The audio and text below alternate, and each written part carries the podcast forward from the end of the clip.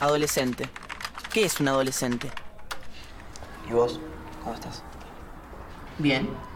¿Por qué debería estar mal? Porque se mató un amigo tuyo en el verano, boludo. Se ve que tan amigos no éramos.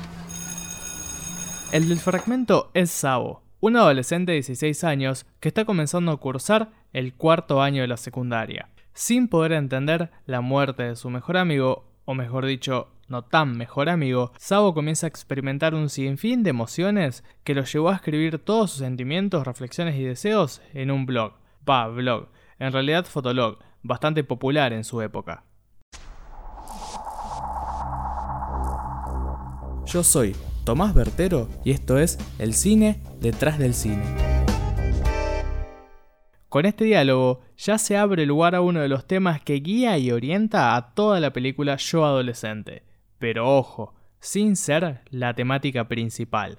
El tratamiento del suicidio en el film se establece como la mayúscula inicial de una oración, pero también como el punto final de la oración. En relación la temática principal se encarga básicamente de relatar todo lo que engloba la adolescencia, apelando constantemente a que el espectador pueda sentir realmente lo que está sintiendo el personaje, su vida, sus conflictos, deseos, emociones, enojos, entre otros tantos sentimientos.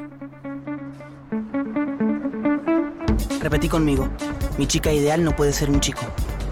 Mi chica ideal no puede ser un chico. Mi chica ideal no puede ser un chico. Mi chica ideal no puede ser un chico.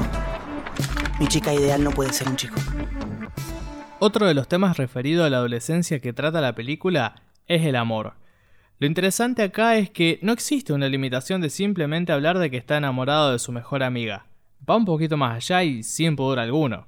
Un amigo de Sabo le recomienda que se haga una lista con el objetivo de que pueda encontrar esa pareja ideal que él tanto desea. Pero algo pasa ya encontró quien cumple todos los requisitos de su lista. Sí, su mejor amigo.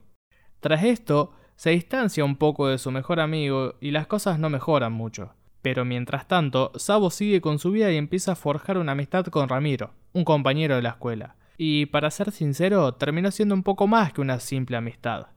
Pero la cosa no termina ahí. En una fiesta, Sabo conoce a una chica, Tina, donde charla va, charla viene, llamada va, llamada viene y bueno, se generó una montaña rusa de sentimientos interminable.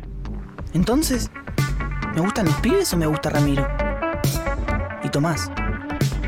Y Tina. El tratamiento del amor y todo lo que esto engloba es clave para el desarrollo de yo adolescente. Hay amor, amor entre amigos, ruptura de amistades, encontronazos, discusiones, un poco de todo. Esta forma de ver y de tratar el amor es interesante porque aporta una gran diversidad de sentimientos que ayuda a mantener el hilo de la película de una forma constante. Por suerte, no se convierte en un ciclo repetitivo de sentimientos que termine por ser aburrido, sino que gracias al despertar sexual de Sao y las dudas que surgen entre lo que está bien sentir o lo que siente, se mantiene constante ayudando la trama y ayudando a guiar la temática principal de la película. Con Tina me pasa de todo. Puedo estar horas y horas y nunca se vuelve raro o aburrido. Ramiro es como pedir una mano prestada para hacerse la paja. Solo tengo ganas de estar con él cuando estoy caliente o me siento solo. Sabo está todo el tiempo queriendo comprender lo que realmente le está pasando. Incluso una de las experiencias que transita es el descuido en las relaciones sexuales, lo que lo llevó a... ¿Hola? Hola, Nico. ¿Tina? Sí, que habías borrado mi número. Sí, para no llamarte borracho y que me atienda tu novio. ¿Podrás venir mañana a casa? ¿Pasó algo? Sí, pero te cuento mañana, dale. Como era de esperarse, tras mantener un vínculo sexual un poquito afectivo, sumado a la inexperiencia y el descuido, Tina confiesa que tiene un atraso, pero siempre la duda si realmente ese atraso era debido a su novio o a Sabo. Y es acá, en este punto de desesperación donde se incluyen dos temas, y no menores, que marca el tránsito de la juventud en yo adolescente, el alcohol y las drogas. Lo interesante es que esta cuestión no se incluye como algo nativo de la juventud que tiene que pasar y listo, sino que primero se arma y se desarrolla un verdadero motivo para drogarse y emborracharse como si no hubiera un mañana. Es en este punto donde se empieza a enredar toda la trama de la película, todo lo que siente Sabo, lo que no siente, sus dudas, sus emociones, pensamientos, todo, todo. ¿Estará llegando al final del laberinto de la juventud o simplemente será una etapa a superar? ¿Hice o dije algo ayer?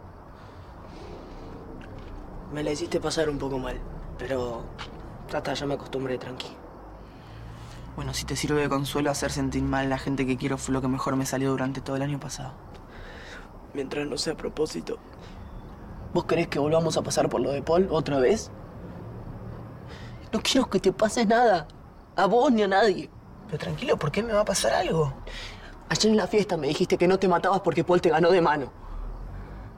En el transcurso de esta montaña rusa de emociones y sensaciones, se empieza a notar cada vez más una transformación en el personaje, una transformación en Sabo.